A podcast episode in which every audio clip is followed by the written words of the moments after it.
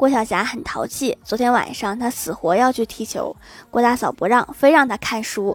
郭晓霞开门准备往楼下跑，郭大嫂一手拎住儿子胳膊，一手狠狠地扇在郭大侠脸上，大吼说：“以后不好好学习，娶个老婆就像我这么凶。”郭晓霞看了看郭大侠红肿的脸，默默地回去看书了。方法是挺有效的，就是有点疼。